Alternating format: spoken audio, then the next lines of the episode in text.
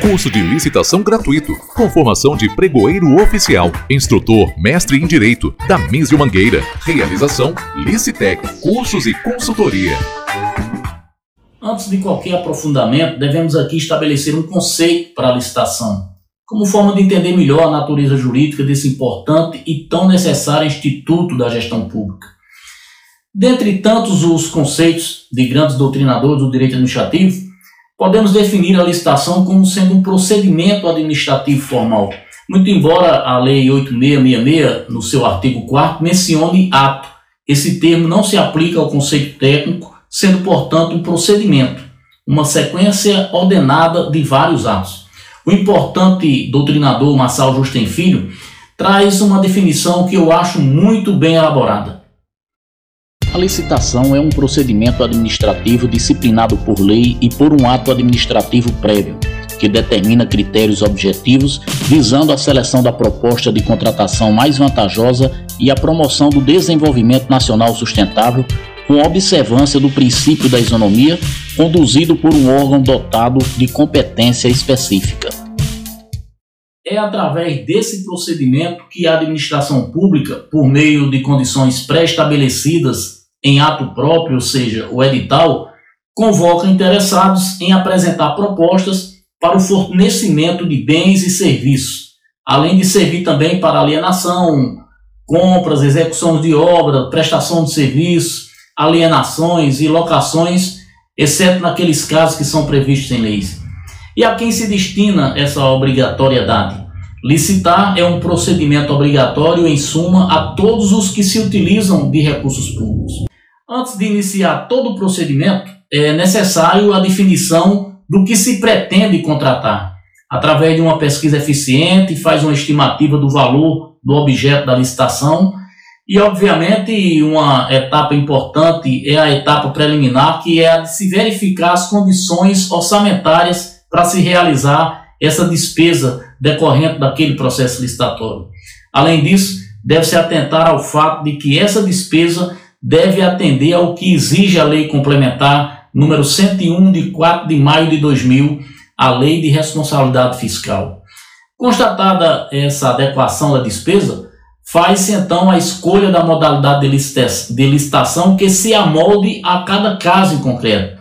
Só aí é que se inicia o procedimento propriamente dito, que estudaremos aqui de forma bem detalhada, com todas as suas fases e peculiaridades. A própria Constituição de 1988 traz a previsão do dever de licitar.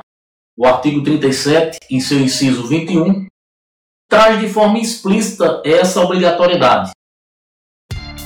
Artigo 37. A administração pública direta e indireta de qualquer dos poderes da União, dos Estados, do Distrito Federal e dos municípios obedecerá aos princípios de legalidade, impessoalidade, moralidade, publicidade e eficiência e também ao seguinte: Inciso 21.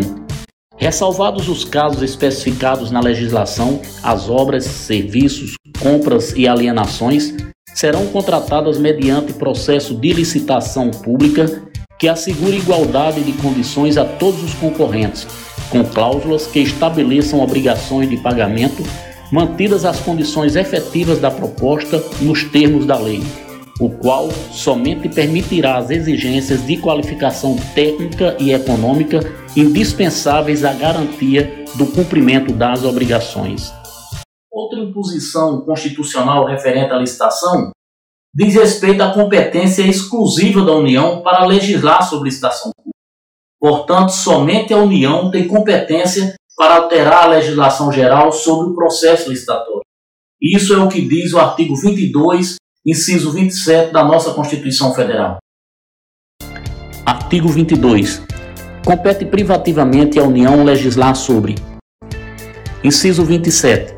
Normas gerais de licitação e contratação em todas as modalidades para as administrações públicas diretas, autárquicas e fundacionais da União estados, Distrito Federal e municípios, obedecido o disposto no artigo 37, inciso 21, e para as empresas públicas e sociedades de economia mista, nos termos do artigo 173 parágrafo 1 inciso 3. No que se refere ao termo modalidade de licitação, podemos conceituar como sendo a forma de se conduzir o procedimento.